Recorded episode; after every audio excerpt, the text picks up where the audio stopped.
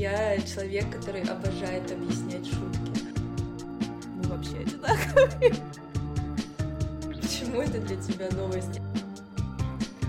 Это подкаст про зависть, про то, как сильно я завидую Ренате. Ты должна быть молчаливым, крутым панком. Я в конце ебашу на него столько блесток. Бусинка, пожалуйста, не делай так. Я не факт, что вставлю наш разговор про зависимость, но Рената, материнство и метадон пойдет в начало точно. Переживаю, как в первый раз. Давно не записывалась. Всем привет! Это подкаст «А давай». Меня зовут Камила, и сегодня у меня в гостях Рената Перельман, или Рената Колкость, вы еще ее можете знать. Рената, привет! Привет. Я, на самом деле, я ужасно волнуюсь, потому что это первая моя запись подкаста. Я очень хотела и очень давно ждала. И мне вообще казалось, что я создана для этого.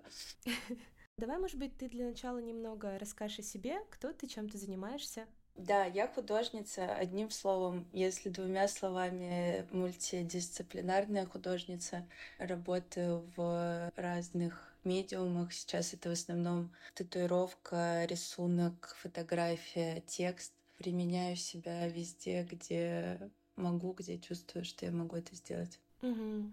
Для меня самое кайфовое в подкасте — это открывать гостя с какой-то вообще новой страны, потому что я тебя знаю как татуировщицу, наверное, в первую очередь, и во вторую — как человека, потому что мы на самом деле заочно знакомы. Но да, я как-то всегда воспринимала тебя как татуировщицу, и когда я начала погружаться в твой Инстаграм, я на самом деле как обычно, удивилась, насколько разноплановыми вещами занимаются люди, которых я зову. Да. И это очень круто. Может быть, ты расскажешь, а, с чего начинался вот этот твой путь?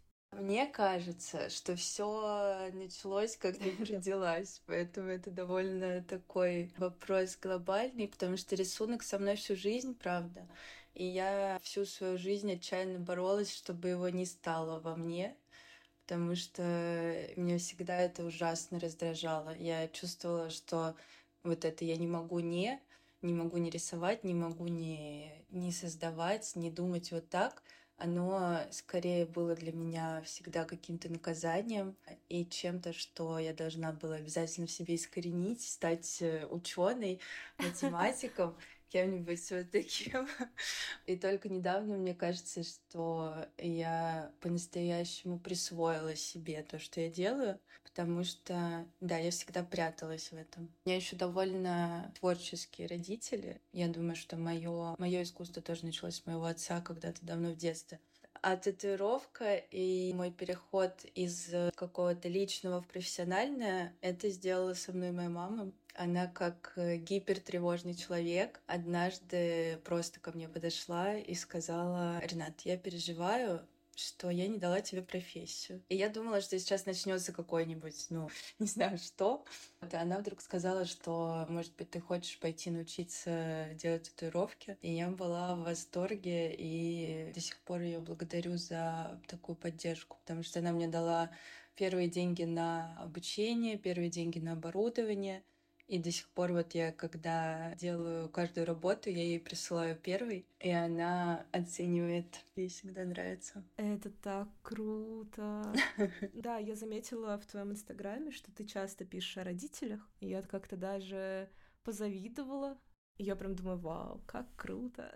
Меня это как-то очень излечивает внутри. Я думаю, ну вот у меня такого не было, но оно же в принципе существует, значит нормально. Ну, значит, жить можно в целом. Да. Все хорошо. Да, я понимаю тебя. Самое интересное, знаешь, что я каждый раз, когда пишу что-то про маму, я думаю, что мне позавидуют, потому что, ну, я знаю, что я пишу очень хорошо и отзываюсь о них как-то тоже хорошо, но при этом вся, вся заслуга вот этого хорошего, что я могу сказать и написать, это, ну, на самом деле наши очень плохие болезненные отношения.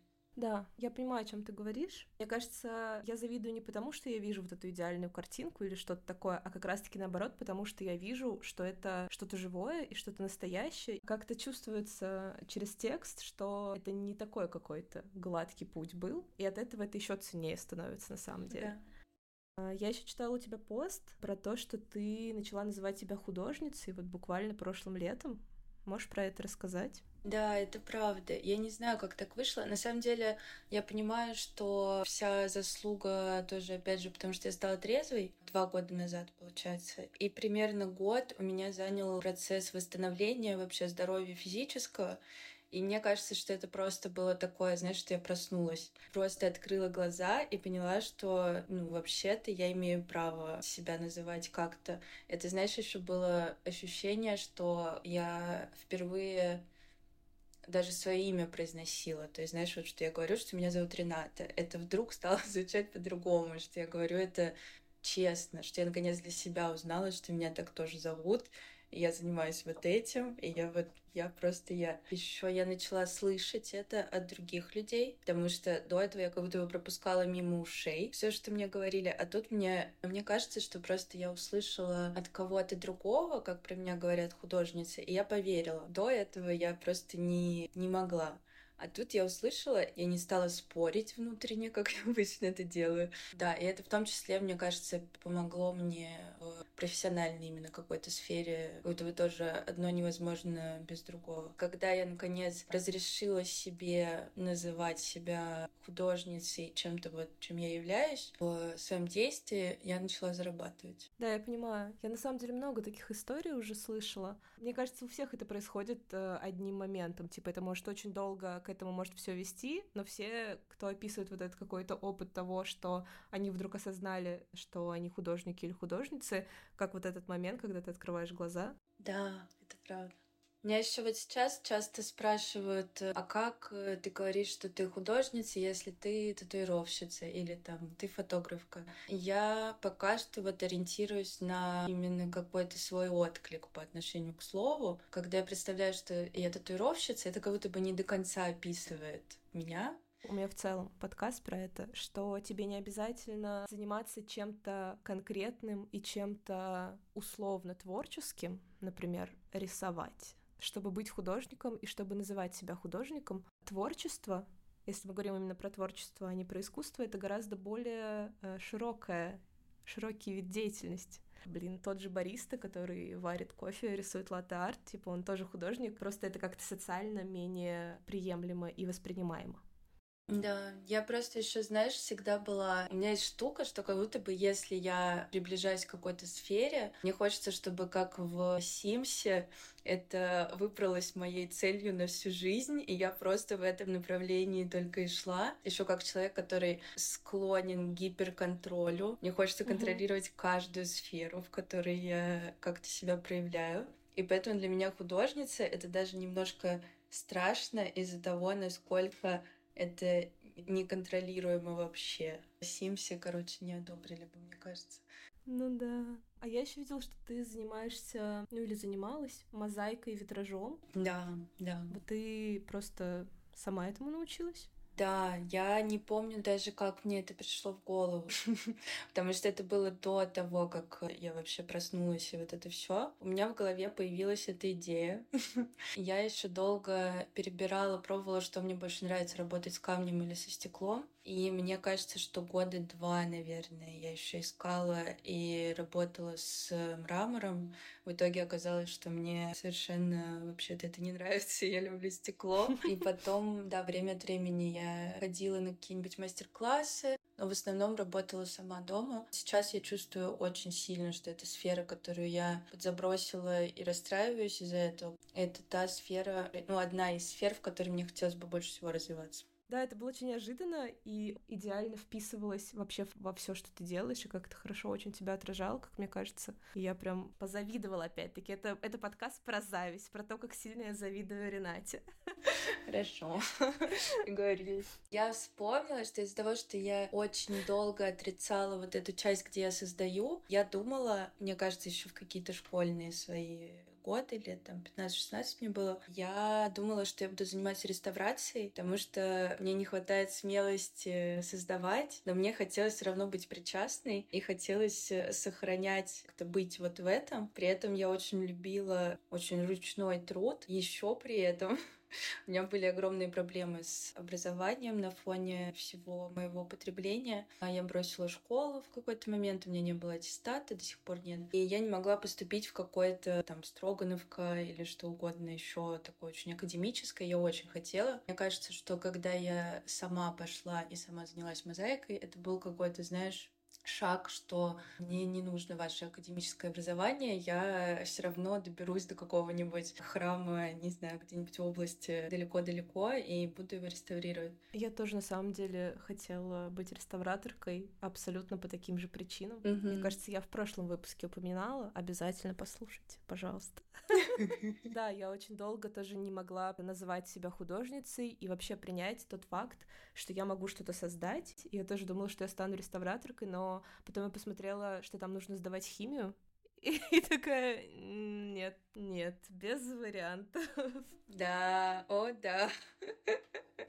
У меня есть история просто прекрасная, она очень смешная. Я один день проучилась на реставрации каменного и деревянного зодчества и сбежала оттуда, потому что просто сбежала. Но туда ничего не нужно было. Никаких химий и ничего. Это вызывает во мне уважение, потому что я так не могу. Я тоже, конечно, бросила вуз, но мне понадобился год, чтобы решиться на Да, я просто как-то сразу настолько чувствую, что я делала вид, то есть, знаешь, я, я туда пошла просто побыть один день другим человеком. И настолько мне как-то в этом сразу же некомфортно, что я просто сбегаю. Я еще представляю, вспоминаю, когда что я была маленькой, насколько вообще просто я абсолютно не слыша себя, не осознавая. Мне казалось, что это, знаешь, какой-то, ну, абсолютно вообще-то позор. И мне так жалко просто эту девочку, которая на самом деле делала, ну, абсолютно смелые вещи. И я сейчас, когда вспоминаю, я не, не представляю, какой, какой эта девочка была одинокой вообще в, своем, в своих решениях. Ну все, пошла жара. Вначале всегда такие, типа, все так, все так безобидно, типа, через полчаса начинается. Я очень давно хочу татуировку от тебя, но никак э, не могу доехать до, до России, так сказать. А где ты сейчас? Где ты сейчас территориально? В Стамбуле.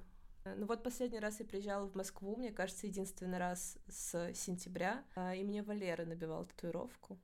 Ой, Валера прекрасный вообще. Я доберусь. Я доползу до вас, честное слово. У меня просто жуткая фобия началась. У меня вот случился мой несостоявшийся опыт э, иммиграции, когда я осознала, что я не могу улететь. И после этого... А я еще даже не сразу поняла, что это именно... Ну, что что-то заблокировано. Я это поняла только, мне кажется, последние там полгода. У меня ощущение, что если я сяду в самолет, я не вернусь. И из-за этого я просто избегаю вообще всех перелетов. Я сейчас вот часто э, курсирую между Москвой и Петербургом. В свою последнюю поездку в Петербург я назвала домоверсией миграции, потому что я уезжала надолго. Но это был поезд, и из-за этого мне было спокойнее. Даже не потому, что внутри России, а у меня вот эта жуткая какая-то паника в аэропортах. Я когда представляю, что даже, например, в Петербург я не поеду, а полечу, у меня сразу просто мозг отключается, мне становится страшно и ужасно. Да, я понимаю. Но у меня такое именно с переходом границы. Мы уезжали очень тяжело, типа три дня на границе стояли, и теперь каждый раз, когда нужно пройти границу, даже если это, например, Турция и Грузия, не Россия, меня просто, я, я вся трясусь, и я причем как бы логически же понимаю, что все нормально, но я просто не могу, это, это ужасно, это никому не советую. Что, что там про татуировки? Я хотела на самом деле похвалить просто твои татуировки. Ну, я сама вот вся забитая, и я пыталась какое-то время сама заниматься татуировкой безуспешно. Я люблю эту культуру очень, и твои татуировки очень узнаваемы. Почему именно такие? Почему, почему именно такие формы? Я подозреваю, что ты скажешь, но... Блин, я каждый раз ужасно радуюсь, когда мне говорят так, потому что я, ну, конечно же, я себя сравниваю я думаю, ну вот, э, насколько, даже если взять вот э, Валеру, например, он рисует просто до бесконечности, он берет сюжеты откуда-то просто из своей головы и Мне кажется, он э, абсолютно гениален в своей производительности. Да, каждый раз думаю, что я недостаточно узнаваема, недостаточно меня много. Я про татуировку могу говорить долго.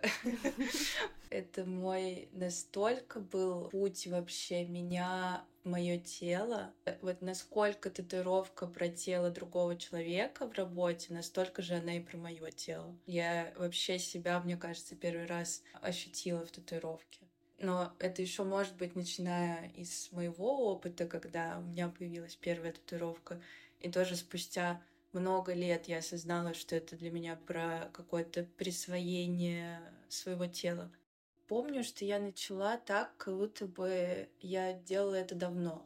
То есть у меня не было периода, где я ищу как-то свой стиль. Почему-то сразу получилось, что я просто стала делать сразу мне кажется, близкое к тому, что я делаю сейчас. Конечно, со временем там как-то становились тоньше линии и тоньше просто аккуратнее я, но в целом как будто бы вот с татуировкой это какая-то единственная тоже моя сфера, где у меня меньше всего вопросов. Конечно, почти сразу я поняла, насколько вообще сложным путем я создаю свои эскизы, потому что мне иногда кажется, что если кто-то увидит, как я делаю эскизы для татуировок, меня наругают и скажут, ты сумасшедшая, это можно сделать гораздо легче, потому что я использую миллион всего, я использую фотографию, использую в том числе какие-то свои навыки с камнем, и паянием, и чем-нибудь э, еще, потому что я просто создаю форму, любыми способами, а потом каким-то одним способом, рисованием, рисунком, делаю эту форму плоской, понятной человеку. На самом деле, я даже, когда опять-таки листала Инстаграм, там была какая-то фотография ветвей дерева на фоне дома. Вот. И я увидела ее и такая, а, вот откуда. Да, да, это абсолютно так. И я уже просто, я так злюсь на ветки, я хожу, когда по городу, я их продолжаю видеть. Вообще, изначально, как-то по ощущениям, как это получается, я хожу по городу, ну или где угодно, это не обязательно может быть город, это странное ощущение, как будто бы у меня подсвечиваются какие-то формы. То есть я просто вижу какой-то скелет, каркас, в чем угодно. Я часто смотрю наверх, часто смотрю вниз, поэтому это либо что-то на земле, либо что-то сверху. Да, я просто вижу, и я не могу уже, не могу просто пропустить, просто оставить. Чаще всего это бывает так, что то, что я вижу, сильно отличается от того, что на самом деле. И в итоге те же самые ветки я просто графически в компьютере складываю в то, что я увидела. Поэтому это все всегда такой тоже пазл и мозаика. И я не знаю, как это происходит. По сути, все мои татуировки, все мои эскизы действительно созданы из э, реальных объектов. Но этот процесс звучит очень прикольно. На самом деле, я думаю, если бы ты его показала, тебя бы никто не наругал, тебе бы сказали, за это надо брать в три раза больше денег. Блин, да, да, так, так и случается. Я сейчас по чуть-чуть начала э, выкладывать процесс э, вот именно самого рисования, потому что там видно и, иногда, что из каких объектов происходит. Да, и мне только недавно стали говорить, что Ренат, алло, показывай это, людям будет очень интересно. А у меня было ощущение, что я обманываю, потому что я не беру с нуля из головы что-то и не рисую вот так в таком каком-то потоке. То есть для меня очень долгой была вот эта мысль, что если я беру реальный объект, это значит, что я обманываю, что у меня все должно быть выдумано с нуля. И вот эта фраза про то, что все уже придумано до нас, очень меня каждый раз тревожило, но это тоже из детства. Мне еще очень нравится в твоих формах, в твоих татуировках, что они как-то очень гармонично сочетают в себе природность и какую-то, знаешь, футуристичность, что ли, какое-то какое соединение природного и индустриального. Даже татуировки, которые я видела в таком относительно похожем стиле, они все как будто исключительно футуристичные. И мне, ну, как-то что-то не хватает в них всегда. Ой, я рада, я рада, что это считывается, потому что это правда. Но весь вот этот процесс нахождения себя в том, что ты делаешь, это, конечно, такое бесконечное самокопание. И я рада, что татуировка тоже подразумевает, что к тебе приходит человек, и он всегда, когда приходит на определенный эскиз, всегда рассказывает тебе свои ощущения. Ну, может быть, не всегда, но очень часто. И из-за этого происходит такой немножко отрезвляющий контакт, когда ты такой, а, окей, ты сверяешься, что то, что ты делаешь, понятно, то, что ты делаешь, откликается, потому что в случае с э, там, текстом и фотографией, например, такое происходит, ну, как крайне редко, если тебе повезет увидеть э, там реакции лиц людей, когда у них что-то откликается. Вот. А с татуировкой это такая, ну, для меня спасительная практика в моем вообще искусстве, которое я создаю, потому что ну, про всегда априори про зрителя и про доверие, чего я избегаю во всем остальном своем. На самом деле я хотела сказать, что я, я очень люблю театр, и я очень ценю театр, и считаю, что театр — это вообще вершина искусства, как раз-таки потому, что театр существует в один конкретный момент, его нельзя воспроизвести, его нельзя повторить, и когда ты сейчас рассказывал про татуировку, я поймала себя на мысли, что как будто это вызывает у меня такие же ощущения, что татуировка существует, пока существует этот человек, и это какую-то ценность придает этому. Вау, да, да, это похоже. Татуировка — это маленький театр, это правда. Одна из тем, которые я прям очень хотела с тобой обсудить, это соединение текстуального и визуального языка, наверное, будет лучше сказать. Как обычно, я не могу без предыстории. Литература и текст достаточно долгое время играли важную роль в моей жизни. Я училась в литературном институте, работала типа в сфере литературы какое-то время, и в целом всегда была связана с текстом. Я очень много писала текстов, какие-то свои переживания через них проживала, и очень много занималась визуальным искусством, но они в моей голове никогда не соединялись, и с трудом соединяются до сих пор. Для меня текст — это что-то одно, а картинки, визуальные какие-то образы — это что-то совершенно другое. И вот буквально на прошлой неделе я впервые как-то попыталась это соединить в коллаже, и впервые текст стал для меня не отдельной какой-то сущностью, а частью общей картинки. И когда я смотрела твой инстаграм, опять-таки, мне показалось, что ты очень как-то гармонично и очень круто сочетаешь визуальный язык и текст. И вот мне было бы интересно, как ты воспринимаешь то и другое, как ты это соединяешь. Ты воспринимаешь это как нечто цельное или тоже какую-то кусочность видишь в этом? Слушай, круто, что это сейчас очень актуальная тема в принципе для меня в моей работе, потому что вот за это лето я прошла практику в Петербурге. Она длилась полтора месяца, и она была посвящена в целом фотографии, но на самом деле там, конечно, было очень много просто про какое-то мышление, размышление и изучение своего визуального языка. В том числе у нас всегда была задача записывать все, что мы думаем, все, что происходит, все свои процессы иногда там зачитывать на встречах. Я только там поняла, насколько вообще мой текст, мой язык сильнее, чем мой визуальный какой-то опыт. И мне было так больно от этого. Я просто разбилась, обиделась, разозлилась, потому что я всегда воспринимала все наоборот. Мне казалось, что мой текст — это вот мои отрывки, заметки, мозаика, которая просто иногда складывается, а визуальный язык — это да, это вот мой каркас, тоже скелет, который меня держит, а оказалось, что все вообще наоборот. Мне кажется, что мой текст пока настолько, даже не знаю, как, как его описать. Я понимаю, что мне всегда в буквах было важно визуально тоже, визуальное. И я до сих пор говорю и в татуировке, когда меня спрашивают про какой-то леттеринг, и в каком-то просто дизайне иллюстрации, я избегаю букв, потому что я понимаю, что шрифт тот же самый, это какая-то высшая точка вообще визуального, до которого ты можешь добраться. И я точно понимаю, что в этом смысле для меня Павич стал ну, какой-то ключевой фигурой, потому что я увидела, что текст — это в том числе визуальная штука, да. что то, как ты вообще выбираешь вот эти паузы и, не знаю, рифмы, я потому что как раз из, из тех людей, кто в литературном, я абсолютно не понимаю. Ну, то есть на, на академическом каком-то уровне. Я не знаю, что как называется, не знаю ничего про эти ритмы, абсолютно как такой котенок с закрытыми глазами. И мне кажется, может быть, фишка моих текстов в том, что я работаю в тексте как и с визуальным. По тем же принципам, потому что только эти принципы мне понятны и доступны. У тебя текст очень визуальный и очень образный.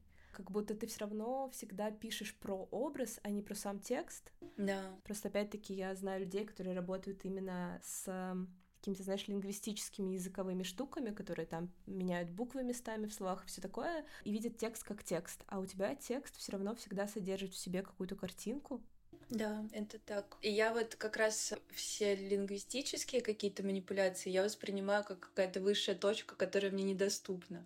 Как, э, не знаю, ну, видимо, мне свойственно, да, решать, что тот способ, который не мой, он лучше, круче, талантливее, и вот это все. И я еще, знаешь, я почувствовала так, а почему я в своем э, визуальном проявлении не могу работать как с текстом? То есть у меня вообще все перепуталось абсолютно, как я работаю и с тем, и с другим и я в каком-то полном сейчас, мне кажется, не знаю, в, тем, в темноте. Я себя чувствую в темноте, потому что из-за того, что все перепуталось, я как будто бы не могу каким-то привычным себе образом создавать ни то, ни другое. Но это этап, конечно, я думаю, я надеюсь. Я жду, когда это закончится. Ну и в этом большой потенциал, на самом деле, мне кажется, заключается. Да, я надеюсь. А то, что ты говоришь про академичность, это вообще полная хуйня. Я вот, вот, я просто буквально вчера опять сидела и час ненавидела литературный институт. Как раз-таки я его так ненавижу, потому что там все супер академично, даже не в том плане, что вот какая-то классическая там лингвистика и прочее, а в плане работы именно с текстом. Даже если ты делаешь какие-то нереальные вещи с языком, ты все равно это делаешь как бы от головы, а не от каких-то эмоций. А мне кажется, что это вообще хуйня. Делать там текст ради текста — это вообще беспонтово. Ну, я так думаю. У меня вообще нет от головы, реально. Я, я хочу то, что мне недоступно. Я тоже. Как я вообще узнала, что ты тексты делаешь? Когда ты выкладывала пост в коллаборации с э, «Привет, Алёша», и я почему-то подумала, что ты там отвечала за визуальную часть, и когда я прочитала как бы подпись, я очень удивилась и такая, вау. И вот с этого, мне кажется, началось мое ну, более глубокое знакомство с тем, что ты делаешь. Я ударила микрофон, там будет стук. Это был удивительный тоже опыт абсолютно, потому что мы познакомились с Алёшей в контексте моего визуального, потому что изначально наша совместная работа, совместное творчество началось с моего визуального. Немножко расскажу контекст. Алёша поехал в арт-резиденцию в Заполярье, и там он искал объекты, это вообще в целом свойственно его творчеству, он искал объекты на каких-то свалках, развалинах и вообще где угодно, и потом э, эти объекты становились частью его какого-то цикла работ, и в целом его подход к созданию очень схож и сочетается с моим. Мы друг друга, ну я, по крайней мере, Алёшу называю своим творческим собратом, потому что у нас какие-то абсолютно идентичные просто ощущения при создании работы в какой-то момент, мне кажется, что довольно рано, Алёша увидел, узнал мои тексты. Ему очень отзывалось сочетание его работы и моих текстов. И я какое-то даже, мне кажется, долгое время присылала ему просто в Телеграме тексты, которые я делаю, потому что там время от времени они мэчились с его работами, и он их мог как-то использовать.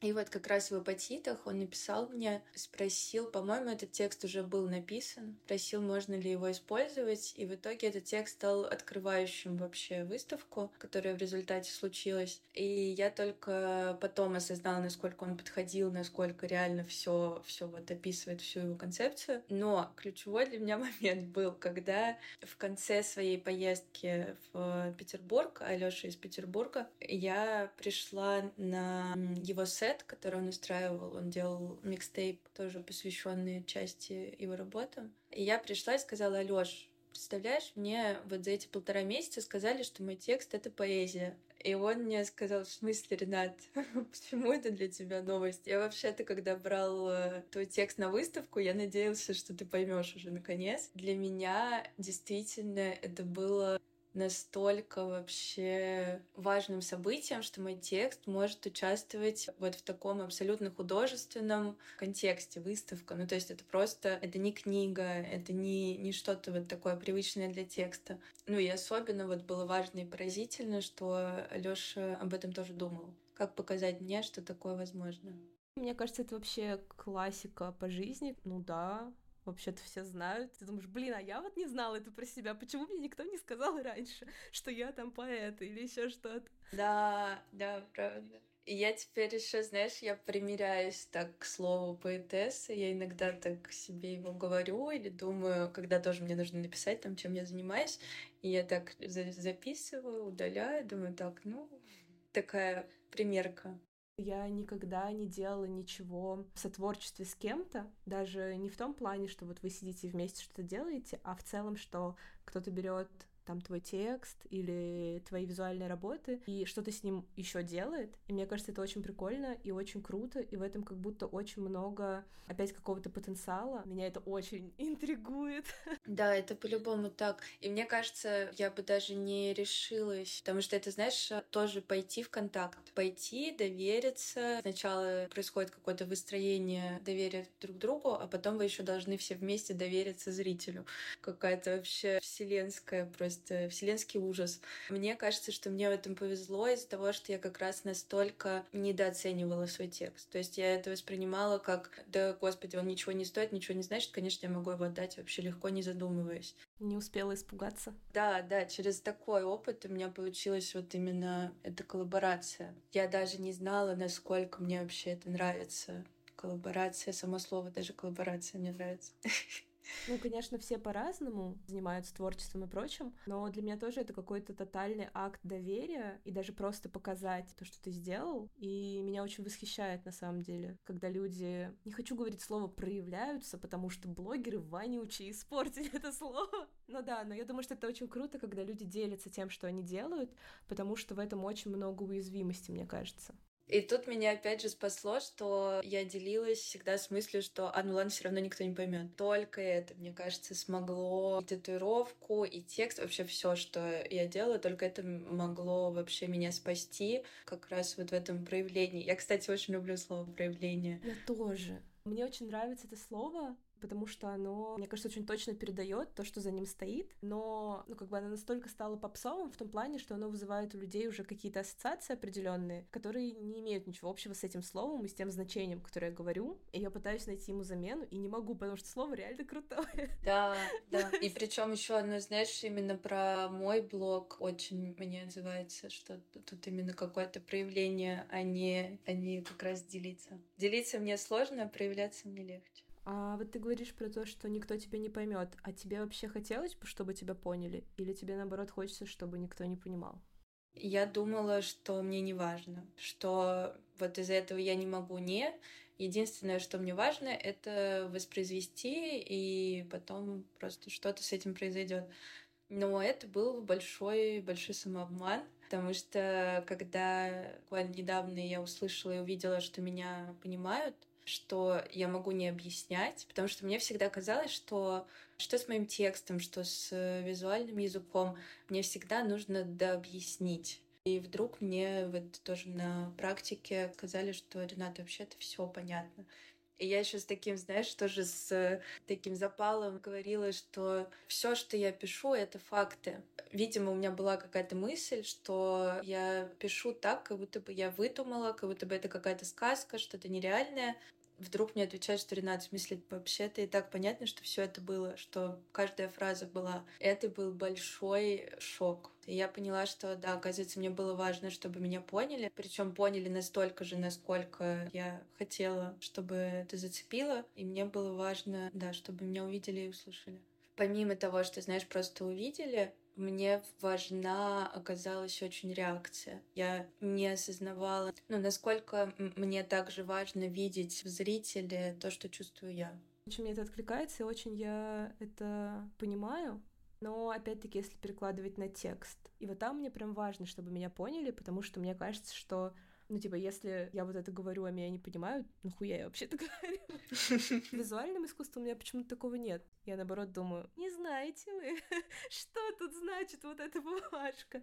Это просто тоже очень сейчас актуальная для меня тема вот в психотерапии, в жизни и вообще в целом. С одной стороны, я постоянно очень хочу, чтобы меня поняли, и чтобы поняли вот именно так, как я, я чувствую. Не чтобы поняли там, да, я понимаю, тебе больно, а чтобы прям осознали, насколько мне больно.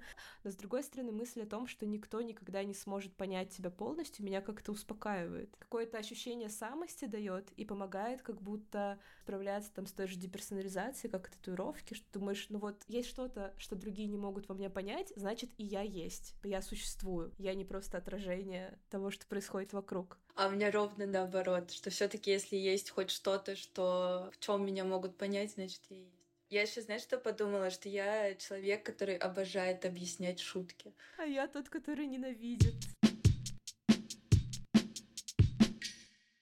Наверное, надо рассказать, как мы вообще решили записать этот подкаст. Это абсолютно случайно и спонтанно вышло. Ренат просто выложила окошко с вопросами, где написала, вот так люблю разговаривать, а никто не позвал на подкаст. И я думаю, ну все. А я где-то вообще в аэропорту, жду посадку на самолет. Я такая, все, приходи, давай, давай.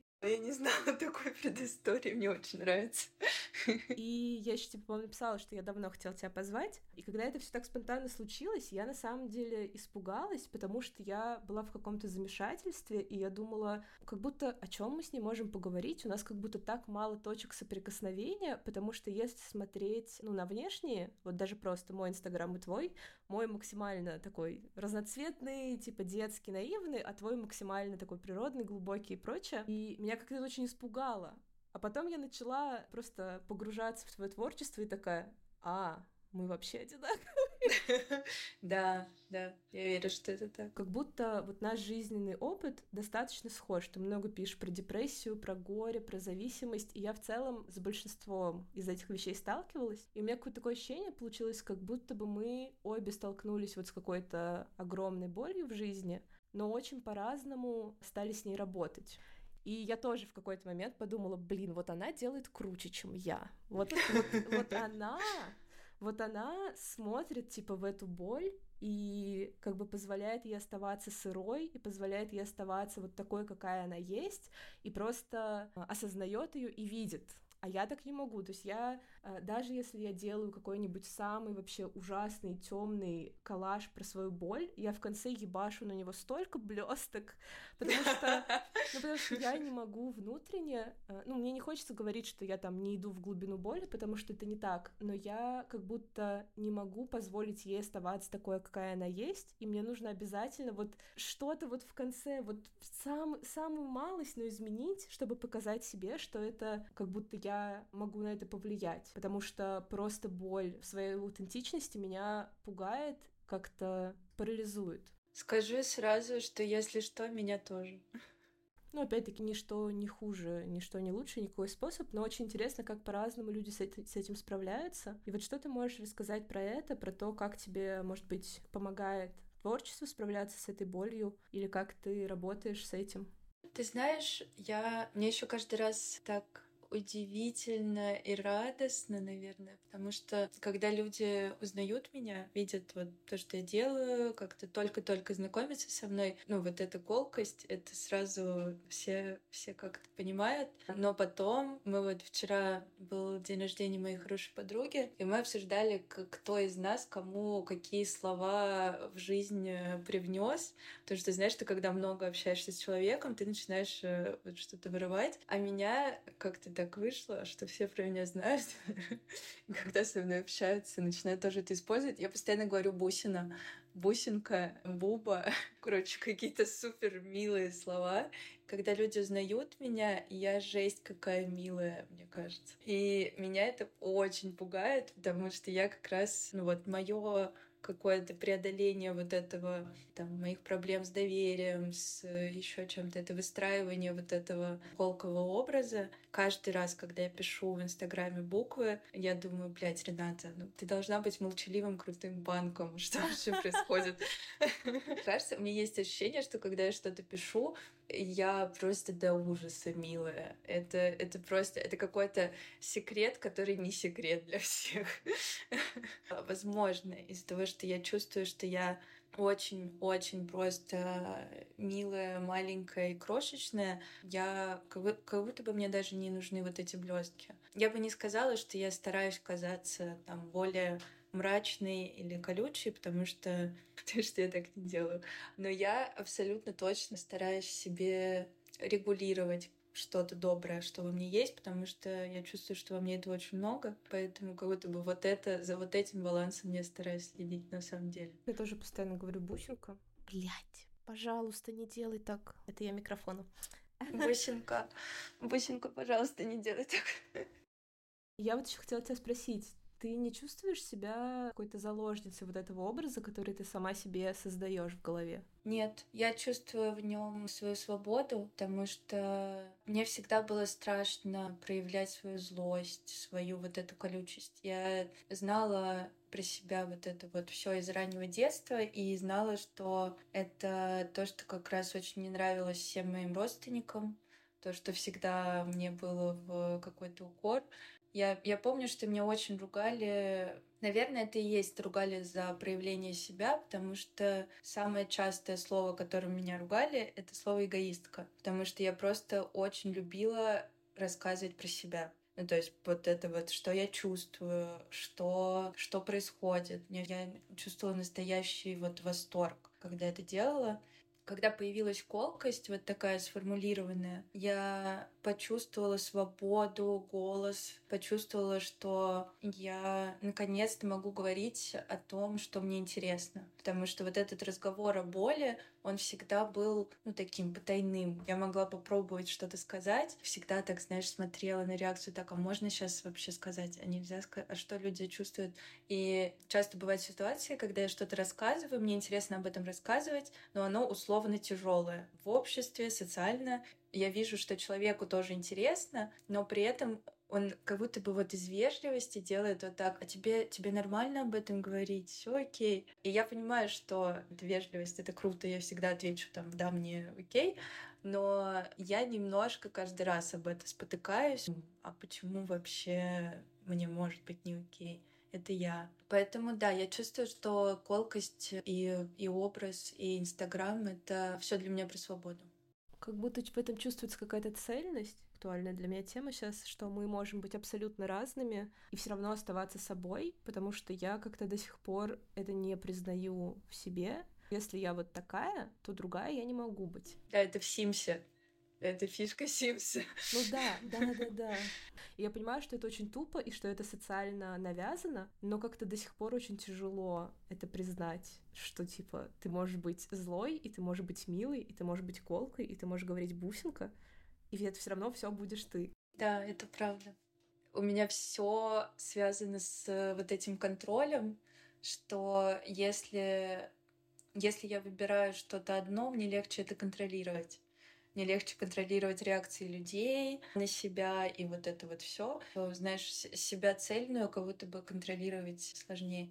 Мы как будто с тобой на одной вот этой шкале, но на разных концах. Просто все все, что говоришь ты, мне очень откликается, и я чувствую все то же самое, но я делаю типа прямо противоположное, и при этом я все равно чувствую какой-то очень большой контакт. И мне кажется, я наоборот как раз-таки, потому что очень-очень много лет я всегда говорила о боли, была вот в этом состоянии, а как будто сейчас я наоборот пытаюсь вот это вот все супер разноцветное вот я очень мало видела, что ты делаешь, но при этом я уже какое-то время поговорила с тобой, и я скорее чувствую, что там наоборот столько много всего колка. На самом деле я, почему спросила про образ и ловушку, потому что я сейчас чувствую, что я как будто себя в это загнала, ну, то есть, например, какие-то даже новые мои знакомые, которые вот меня знают уже вот такой разноцветный, веселый и прочее, прочее, как-то им тяжелее осознать, что на самом деле у меня внутри черная дыра ебучая. Да. И даже там какие-то мои друзья, с которыми мы много лет общаемся, как будто они тоже со временем стали забывать. ну да, ну вот у нее были проблемы очень серьезные, но она же вот теперь веселая, она же совсем справляется, и как будто все это обесценивают. Я понимаю тебя. Я помню, ой, это было ужасно, когда я только-только становилась трезвой, я встретилась со своей знакомой, а у меня, ну, действительно резко я стала меняться. Я буквально там просто стала улыбаться, стала смеяться и шутить шутки, как я бы их шутила, ну, настоящая я. И я помню, мы идем, и вот знакомая спрашивает меня, Рената, ты теперь всегда будешь такая? И, ну, в таком, знаешь, тоне, что мне вообще-то нравилось дружить с тобой той. И я помню, меня это очень сильно задело, потому что, в принципе, вот когда этот еще путь, э, что ты только-только начинаешь там смеяться и танцевать, и быть в каком-то своем таком проявлении, до сих пор, мне кажется, мне очень страшно, что люди забудут ну, как все было плохо. Мне очень страшно вообще в целом. Для меня сейчас самая моя актуальная проблема спустя какое-то время терапии продуктивной, кто я есть без своей травмы, кто я есть без своей боли. И каждый раз, когда я м, подхожу к моменту, где я могу быть свободна от своего прошлого, могу общаться с людьми и транслировать себя без этой боли, у меня сразу моментально появляется мысль, так, надо срочно все разъебать, чтобы никто не забыл. Я чувствую то же самое насчет травмы, потому что моя травма случилась достаточно рано. То есть у меня такие, знаешь, два столпа моей жизни, это две травмы. И всю жизнь я всегда жила в травме. То есть я пришла в психотерапию в 2020 году. Мне кажется, только вот в этом, уже после иммиграции и прочего и прочего, я чувствую, что я не нахожусь в состоянии активной травмы. И я тоже всегда думала, а кто я вообще без травмы, без депрессии, без погранички, кто я? Но при этом я уже так устала себя определять через это, ну просто а это тоже ужасно, ужасное было сложное сознание, что я в депрессии, это тоже я. Это просто, это какой-то ад мне вот лично нужно было пройти, потому что я в э, терапии 8 лет, в медикаментозной терапии я 7 лет. И вот за все это время я не понимала, я просто вот как человек, он пьет таблетки, как он может не думать, что он не больной. Ну, у меня случались дни, когда просто я вот выкладывала свою вот норму вечернюю таблеток, я на нее смотрела и думала, блядь, ну ёбаный в рот. Ну, настолько вот это резкое ощущение, что а где я? Это что, вот все эти восемь лет, э, типа, не я, а моя болезнь? Тоже вот только с трезвостью я узнала, что там тоже я. Я, знаешь, еще в какой-то момент, когда я научилась говорить буквально о себе и о том, что я чувствую, вот тоже Инстаграм сильно повлиял, я почувствовала такую силу просто ебейшую и настолько, ну, какая-то просто даже эйфория, знаешь, от своего голоса, от того, что меня слышат, там, мне отвечают, и у меня всегда, мне тоже в этом, наверное, повезло, потому что все, что мне отвечают на мои истории всегда, это что-то ну, тоже пиздец какое трогательное и мне важное. И в какой-то момент у меня наступил страх, что а вдруг, если я буду говорить о чем то другом, я потеряю эту силу. Вдруг только говоря о боли я могу чувствовать вот это. Ну, это пока для меня тоже все еще открытые какие-то вопросы, но я как будто бы нащупываю, а как, как мне продолжать говорить, продолжать помогать, потому что я чувствую такое тоже. Мой опыт может помочь. При этом не уходя вот, ну, в этот ад, который обычно я уходила. Конечно, не поговорили про зависимость. Слушай, я, знаешь, мне кажется, единственное из того, что хотела сказать про зависимость, ну, мне очень хочется просто как своя какая-то миссия, раз я говорю о зависимостях, рассказывать про анонимных, потому что в основном люди боятся туда идти. И я хотела, во-первых, рассказать, что, пожалуйста, не бойтесь, а во-вторых, что это выглядит вообще не как в фильмах. Я просто это повторяю и повторю, раз э, меня слышат. Если вы чувствуете себя одиноко и плохо, пожалуйста, идите к анонимным, вам помогут всегда. Не был, но подтверждаю. Людям иногда кажется, что они должны бухать э, без перерыва три месяца, и только тогда они а, могут пойти к анонимным, потому что только тогда у них реальная проблема. Нет, вы можете вообще не бухать, можете не употреблять, и все равно пойти, и все равно вам будут рады. Все, у меня два финальных вопроса, потом я буду тебя хвалить. Первый это что для тебя творчество? Для меня творчество — это я в контакте с физическим, простым, реальным существующим миром. Это хороший ответ. Но я про все ответы поговорю.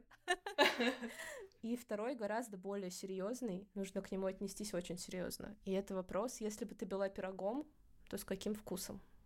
Так, Значит, если что, я ненавижу пироги все. И я бы была единственным пирогом, который я могу переносить на запах и на вообще его концепцию, это лимонный пирог. Я вот всегда, когда задаю этот вопрос, я его задаю уже много лет всем своим знакомым, даже до подкаста, и каждый раз, когда человек говорит, какой он пирог, я всегда думаю, блин, да, точно, вот прям, вот, вот, вот ты прям он, ты прям лимонный пирог. Да, спасибо тебе большое за этот разговор. Я думаю, что я вообще боялась?